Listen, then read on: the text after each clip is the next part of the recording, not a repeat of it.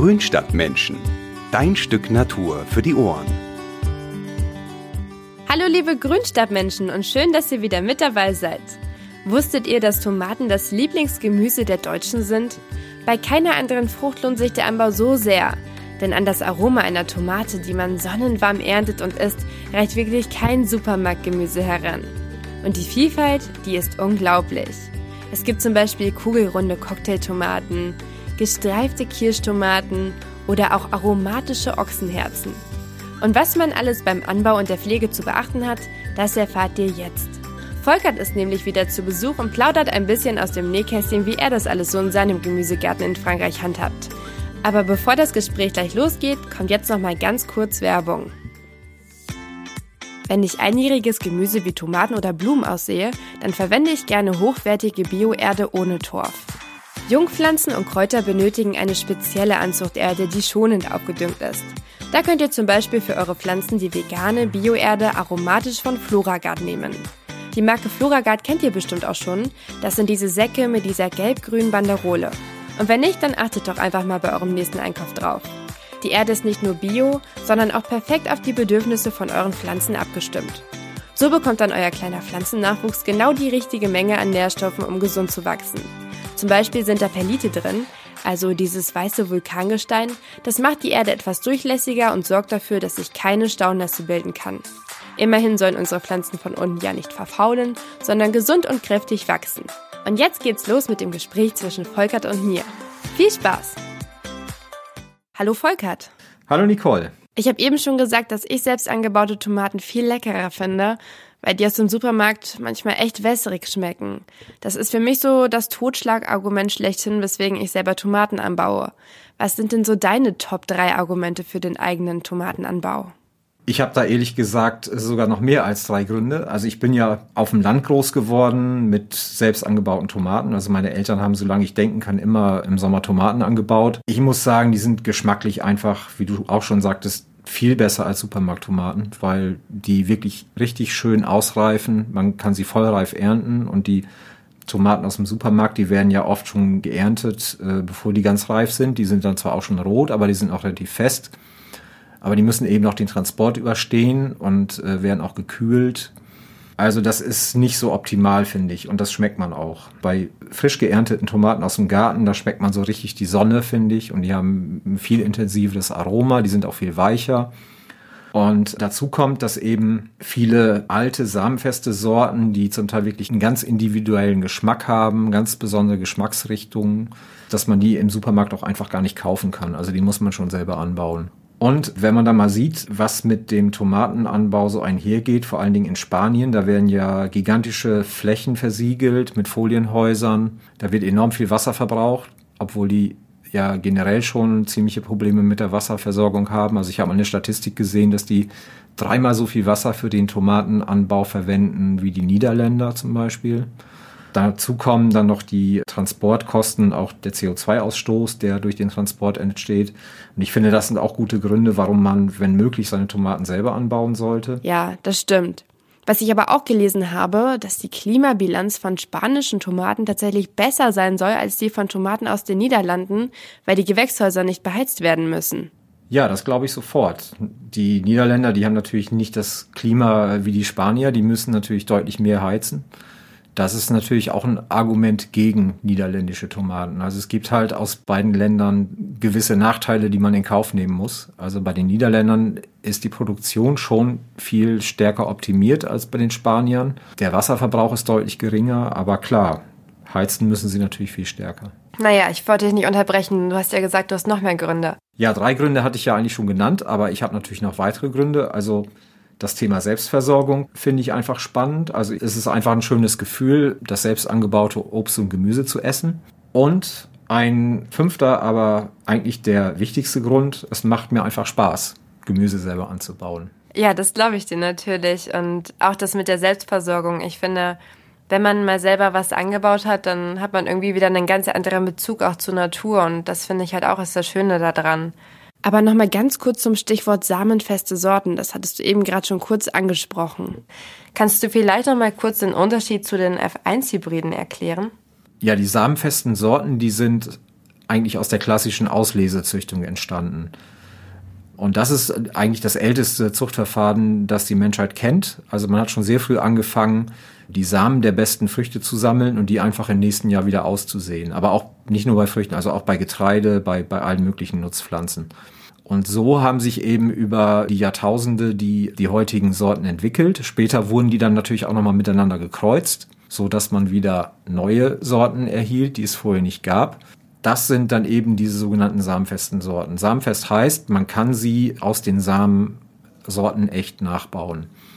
Und die F1-Hybriden, die entstehen durch ein relativ neues Zuchtverfahren. Das ist relativ komplex. Da muss man auch ein bisschen in die Genetik einsteigen. Es werden sogenannte reinerbige Inzuchtlinien gezüchtet. Also da werden quasi Geschwister miteinander gekreuzt und daraus entsteht eine reinerbige Elterngeneration mit bestimmten Eigenschaften. Man kreuzt dann für diese F1-Sorten zwei reinerbige Elterngenerationen und die Eigenschaften beider Eltern, die vereinigen sich eben in dieser F1-Generation. Und so entstehen also sehr homogene Sorten mit im Prinzip sehr guten Eigenschaften. Und das ist vor allen Dingen für die, für die Landwirtschaft wichtig, weil die alle zu einem ähnlichen Zeitpunkt reif werden, weil die äh, Fruchtgrößen nicht sehr stark variieren. Und das sind eben alles Gründe, warum die klassische Landwirtschaft eigentlich hauptsächlich auf F1-Sorten zurückgreift. Das sind aber alles Sachen, die für einen Hobbygärtner keine Rolle spielen. Also es geht ja nicht um den Ertrag, sondern es geht darum, einfach selber was anzubauen. Und man hat ja in der Regel auch die Zeit für die Ernte und nimmt auch mal die kleineren Früchte mit. Und aus dem Grund sollte man als Hobbygärtner eigentlich auch keine F1-Sorten anbauen. Also ich finde es eigentlich wichtiger, auch dieses alte samenfeste Saatgut zu erhalten, indem man es auch kauft. Ja, so mache ich das. Ja, diese F1-Hybride, die werden ja auch Einwegsaatgut genannt, weil man sie halt nicht vermehren kann. Hast du ja gerade schon ein bisschen erzählt. Geschäftlich gesehen ist das ja vom Prinzip her eine clevere Idee, weil da halt dann irgendwie so ein Saatgutmonopol entsteht und die Landwirte und Gärtner ja abhängig von den großen Konzernen sind. Ja. Aber natürlich geht da ja auch ganz schön viel Vielfalt der Pflanzen verloren. Du hast jetzt gesagt, du benutzt samenfeste Sorten lieber. Hast du da bestimmte Favoriten? Ich baue ja meine ganzen Tomaten in meinem Kleingarten in Straßburg an, allerdings unter freiem Himmel, also ohne Gewächshaus oder, oder Schutzdach gegen die Braunfäule. Ähm, und ich pflanze hauptsächlich Stabtomaten und äh, da auch wiederum hauptsächlich Fleischtomaten. Und einer meiner absoluten Favoriten ist eigentlich die Sorte Ochsenherz. Die bildet unheimlich große Früchte. Also ich hatte letztes Jahr mal eine gewogen. Das war gefühlt meine größte, die ich jemals hatte. Da brachte wirklich eine Tomate 530 Gramm auf die Waage. Ja, das war schon ein ordentlicher, ein ordentlicher Klops. Also Fleischtomaten haben ja ein bisschen den Ruf, ein bisschen wässrig zu schmecken und nicht so richtig aromatisch zu sein. Das stimmt aber bei der Ochsenherz nicht. Also wenn man die wirklich schön ausreifen lässt, dann hat die eine äh, ganz dünne Schale und auch ein ganz schönes Aroma und auch eine tolle Farbe. Also die Ochsenherz ist wirklich mein absoluter Favorit. Dann habe ich aber auch noch die Sorte Yellow Giant, die ich empfehlen kann. Das ist eine alte belgische Sorte die auch sehr große Früchte bildet. Die sind aber so ein bisschen, so ein bisschen flach oval, kann man sagen. Also, und haben auch so sehr tiefe Einschnürungen. Also die sehen fast aus wie so kleine Kürbisse. Diese Yellow Giant, die färbt sich eben eher so orange aus, so gelb-orange. Und die hat auch eine etwas festere Schale, aber die schmeckt auch wirklich gut, finde ich. Äh, man muss da nur ein bisschen aufpassen, wenn sie reift, dann werden diese Einschnürungen oben am Stängelansatz oft so ein bisschen rissig. Die trocknen dann so ein bisschen braun ein. Aber wenn man sie dann geerntet hat, kann man das problemlos rausschneiden. Also das beeinträchtigt jetzt die Fruchtqualität nicht, finde ich. Hast du auch schon mal eine schlechte Erfahrung gemacht mit einer Sorte? Ja, ähm, ich habe mal die Wildtomate Metzwild Cherry angebaut. Die fand ich tatsächlich nicht so gut, weil die sehr kleine Früchte hat. Also eigentlich kaum größer als Murmeln. Wuchert auch sehr stark, also die kann man kaum im Zaum halten. Und das größte Problem ist, dass diese kleinen Tomaten beim Pflücken oft kaputt gehen, weil die ziemlich fest an den Stängeln haften. Deswegen hat mich die nicht so überzeugt. Dann habe ich aber auch noch zwei Empfehlungen, was Kirschtomaten angeht. Die baue ich eben auch an. Also die Black Cherry finde ich sehr gut. Die hat so ein violettes, so eine violette Schale, äh, also fast schwarz und auch ein tolles Aroma. Die ist so ein bisschen hochoval. Und die Golden Currant, die ist auch sehr wüchsig und unheimlich ertragreich und ähm, das ist eine so eine gelb-orange Kirschtomate. Ja, Das sind so meine Favoriten. Wir sind jetzt gerade schon fast beim Thema, deswegen, ich habe da so eine Hörerfrage noch zugeschickt bekommen, die kannst du bestimmt auch beantworten. Ein bisschen hast du es schon angeschnitten, und zwar diese hier. Hallo, ich bin Heidi. Ich hätte mal eine Frage. Kann man Tomatensamen auch selber vermehren? Ja, also wie gesagt, diese F1-Sorten, die kann man zwar vermehren, also man kann die schon aussehen und man kriegt daraus auch Tomaten, aber die sind von den Eigenschaften hier so unterschiedlich, dass sich das eigentlich nicht lohnt. Bei den samenfesten Sorten ist es was anderes. Also sie heißen ja samenfest, weil man sie eben sortenecht nachbauen kann. Allerdings muss man da auch einschränkend sagen, das funktioniert nur gut, wenn man wirklich eine Sorte anbaut. Weil ähm, wenn sich zum Beispiel eine Kirschtomate mit einer Fleischtomate kreuzt, da, dann kommen da zum Teil auch abenteuerliche Sachen bei raus. Deswegen lohnt sich der Nachbau bei samenfesten Sorten eigentlich auch nur, wenn man konsequent äh, an einer Stelle nur eine Sorte anbaut, weil man eben die Bestäubung nicht wirklich kontrollieren kann. Ja. Die Bienchen und Hummeln, die haben natürlich keinen richtigen Fahrplan, ne? Genau, die äh, fliegen von einer Blüte zur nächsten und interessieren sich nicht dafür, welche Sorte das ist. Ja, das stimmt. Und die Samen, wie lange kann man die dann benutzen und wie lagert man sie dann am besten? Also Tomatensamen keimen tatsächlich äh, sehr zuverlässig und auch sehr lange. Also ich habe auch schon fünf Jahre altes Saatgut wieder ausgesät. Das hat auch noch recht gut funktioniert. Und ich weiß nicht, ob du schon mal so diese Rieselfelder in Kläranlagen gesehen hast. Das ja. ist auch ganz spannend. Also da wachsen zum Teil wirklich richtig viele Tomaten. Also gerade hier so ein bisschen in den wärmeren Regionen, weil die gelangen ins Abwasser. Also viele kippen halt ihre Salatreste und so ins Klo. Und ähm, die überstehen tatsächlich auch diesen Klärprozess in der Kläranlage und die werden dann auf diesen Rieselfeldern ausgestreut und da wachsen die wie wild. Das fand das Verrückt. nur so am Rande. Habe ich noch nie gesehen und auch noch nie gehört. Ja, doch, das, äh, das kann man zum Teil sehen. Also hier bei Freiburg zum Beispiel habe ich das mal gesehen. Also Tomaten kann man auch nach mehreren Jahren noch aussehen. Also sie, sie halten relativ lange. Und wenn man sie selber erntet, ist es wichtig, dass man sie gleich gut trocknet. Am besten auf so einem Stück Küchenpapier oder sowas und dass man sie dann kühl und dunkel lagert. Und natürlich trocken lagert. Ich muss sagen, ich mache es selber nicht. Also äh, zum einen, weil ich viele verschiedene Sorten anbaue und dann eben am Ende nicht so richtig weiß, was ich da kriege, wenn ich die wieder aussehe. Und so teuer sind die Samen ja auch nicht. Und ich mache das meistens so, dass ich nur die Hälfte einer Saattüte aussehe und die andere Hälfte dann fürs nächste Jahr spare und die dann aussehe. Und ich nehme immer so kleine äh, Presstöpfe, so Erdpresstöpfe, da sehe ich immer die Körner einzeln aus, weil ich mir dann das Pikieren spare. Die keimen ja sehr zuverlässig, die Tomaten, wie gesagt. Und das hat eben den Vorteil, man muss sie nicht nochmal aus der Erde nehmen, sie wachsen einfach weiter, wenn man sie umtopft. Und die Töpfe, die lösen sich im Boden ja ganz gut auf. Wo kauft man denn dann am besten sein samenfestes Saatgut? Also es gibt ja verschiedene Anbieter, die sich darauf spezialisiert haben, zum Beispiel Dreschflegel oder auch Arche Noah. Das sind so Firmen, die sind oft auch an irgendwelche Organisationen angeschlossen, die eben sich auch den Erhalt alter Landsorten auf die Fahnen geschrieben haben, die das also nicht nur machen, um Geld zu verdienen, sondern die auch wirklich äh, versuchen, dadurch diese alten Sorten zu erhalten. Aber es gibt inzwischen auch immer mehr bekannte Saatgutfirmen, die zunehmend auch samenfeste Sorten im Programm haben, weil das auch so ein genereller Trend ist im Moment unter Hobbygärtnern. Also immer mehr Leute ähm, bevorzugen eben diese Sorten und wollen nicht mehr diese F1-Hybriden anbieten und die reagieren natürlich auch darauf, was eigentlich eine ganz erfreuliche Entwicklung ist. Aber man kann die Pflanzen natürlich auch vorgezogen kaufen, zum Teil auch tatsächlich die alten Sorten. Und äh, das ist natürlich sinnvoll, wenn die Anzucht in der Wohnung schwierig ist, zum Beispiel wegen der Lichtverhältnisse oder wenn man viel unterwegs ist und sich um die, um die Sämlinge nicht so richtig kümmern kann. Aber ich sehe eigentlich alle Tomaten selbst aus. Das ist in meiner Stadtwohnung in, in Straßburg auch nicht so ganz einfach. Am Anfang, muss ich sagen, habe ich die eigentlich immer zu früh ausgesät. Ich stand dann so, schon so ein bisschen in den Startlöchern für die neue Saison und habe dann oft schon im Februar ausgesät. Aber das kann man nicht empfehlen, weil es draußen einfach noch zu dunkel ist und wenn sie dann in der Wohnung relativ warm stehen, dann fangen die an zu vergeilen. Also dann bilden die ganz kleine Blätter und so lange Stängel und dann kann man die eigentlich nicht mehr verwenden. Und inzwischen mache ich es eigentlich so, dass ich immer erst so Mitte bis Ende März aussehe und dann funktioniert das auch in der Wohnung relativ gut. Wichtig ist nur, dass man äh, nach dem Keimen die Pflanzen sofort möglichst kühl stellt, weil je kühler die Umgebungstemperatur ist, mit desto weniger Licht kommen sie auch aus. Und wo kann man die Jungpflanzen dann am besten kaufen, wenn das mit der eigenen Anzucht nicht klappt?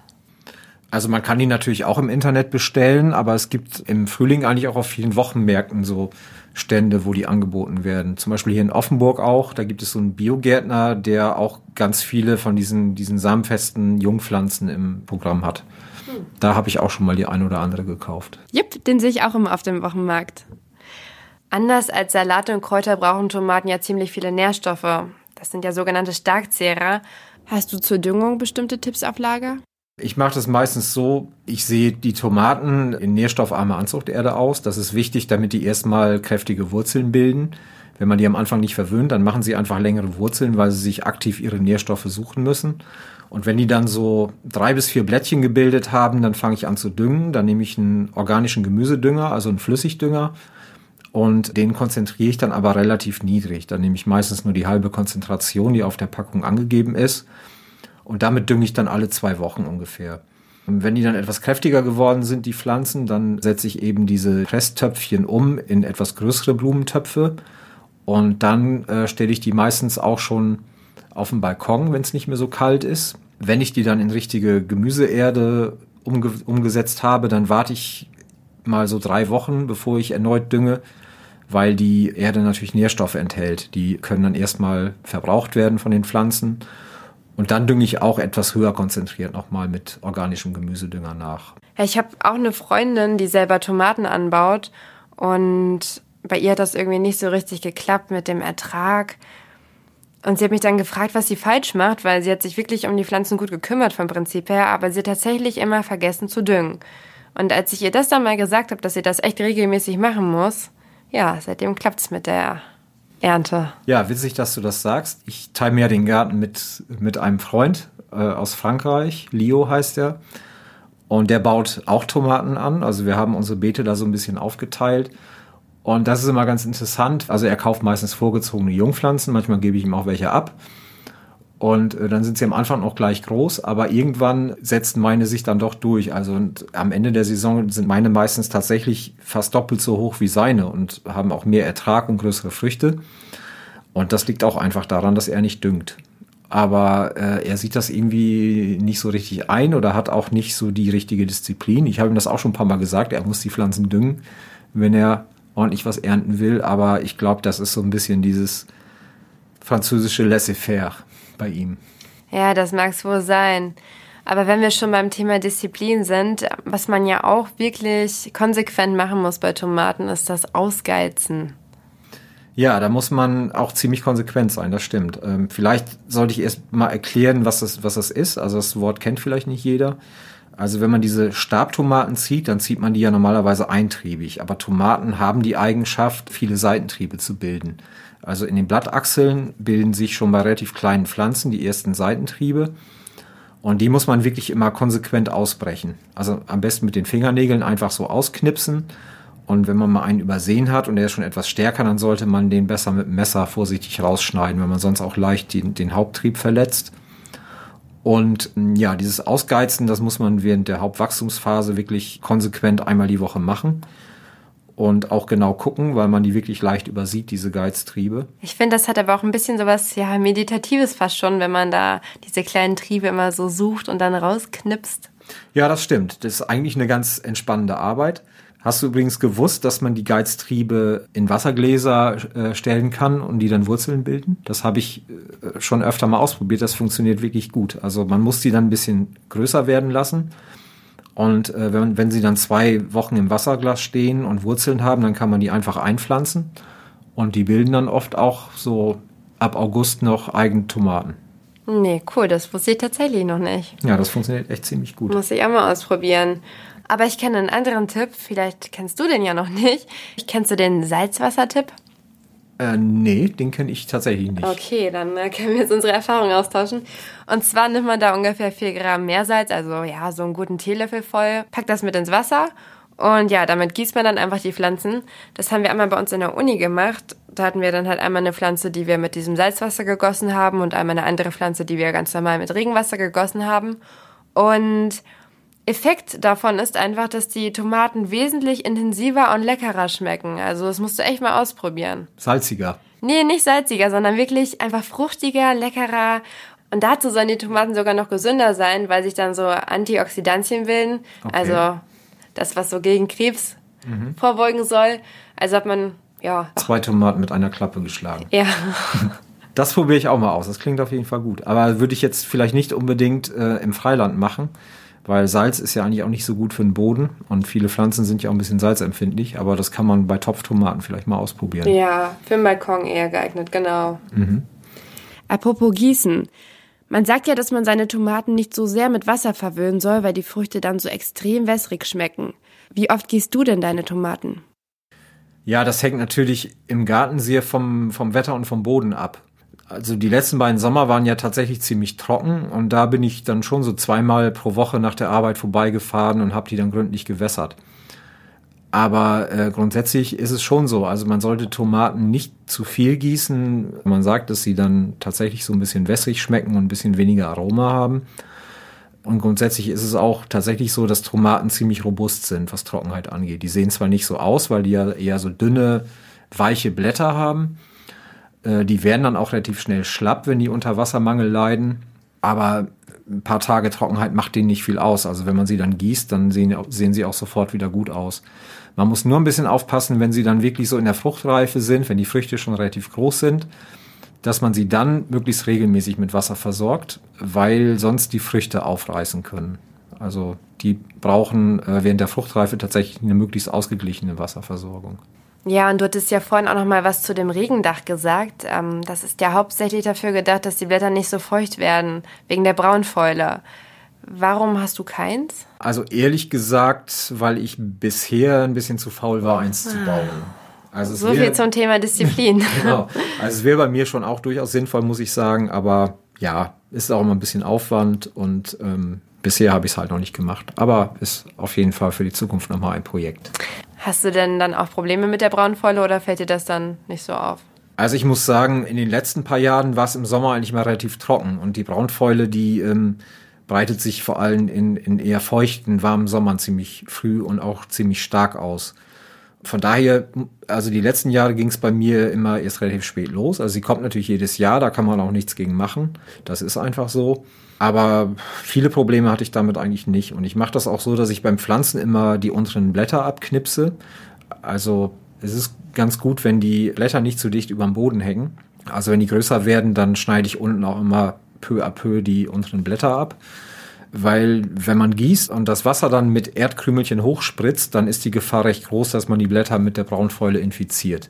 Weil dieser Pilz, der die Braunfäule verursacht, äh, Phytophthora heißt der, die Sporen, die sind eben im Boden und die gelangen tatsächlich mit diesem Gießwasser oft an die Blätter. Und wenn ich dann sehe, dass so einzelne Blätter mal äh, die ersten braunen Stellen kriegen, dann zupfe ich die auch immer relativ konsequent ab und so kann man den Fortschritt eigentlich auch ganz gut aufhalten, sofern das Wetter mitspielt. Aber so im September ist dann oft schon der Punkt erreicht, da ähm, wird man der Plage nicht mehr her, sage ich mal. Also da werden die Pflanzen wirklich sichtbar krank.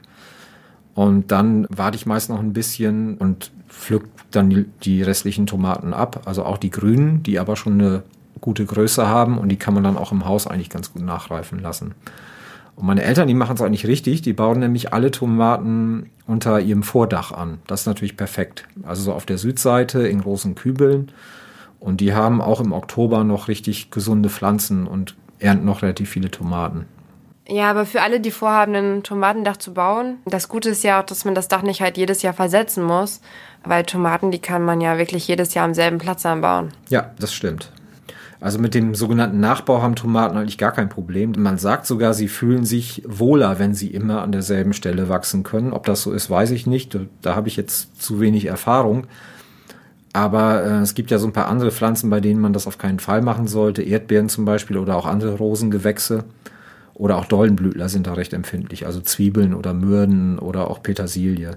Und wie ist es eigentlich bei dir? Baust du auch Balkontomaten an? Ja, genau. Ich habe auf meinem Balkon eigentlich fast jeden Sommer dann ein paar Tomaten. Mhm. Und was nimmst du da für eine Erde? Normale Blumenerde oder? Also ich nehme meistens Gemüseerde, aber ich habe sie auch einfach schon mal in normaler Blumenerde gepflanzt. Das ja, ging eigentlich genauso gut.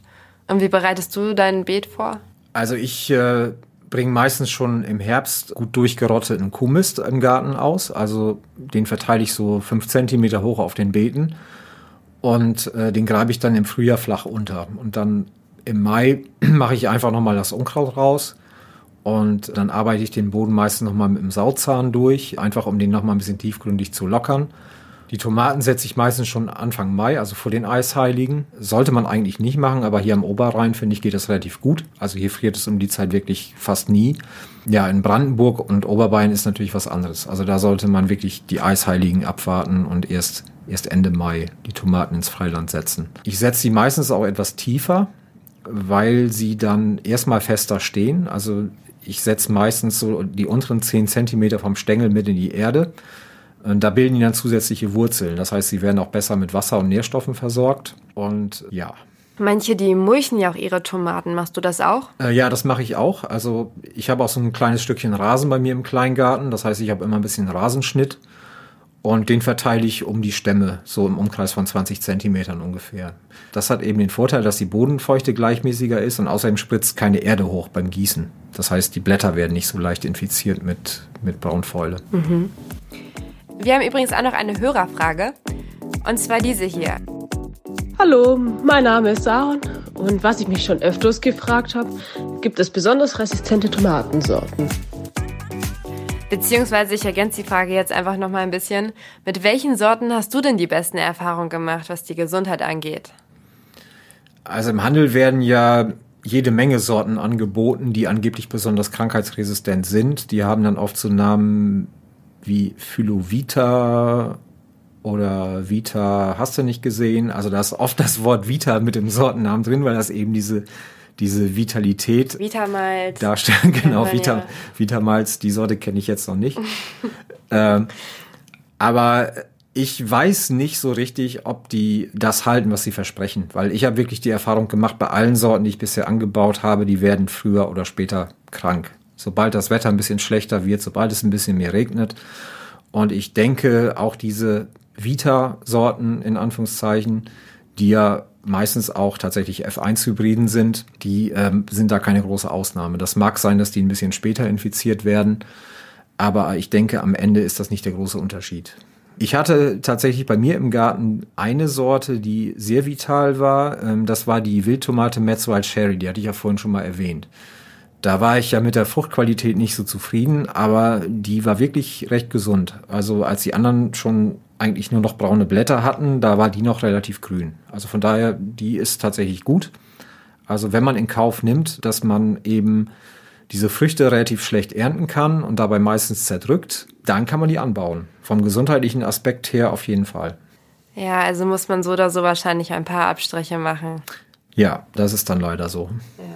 Also bei mir ist es ja so, dass ich meine Balkontomaten meistens direkt einfach so wegschnabuliere. Aber ich habe ja jetzt nicht so große Mengen wie du.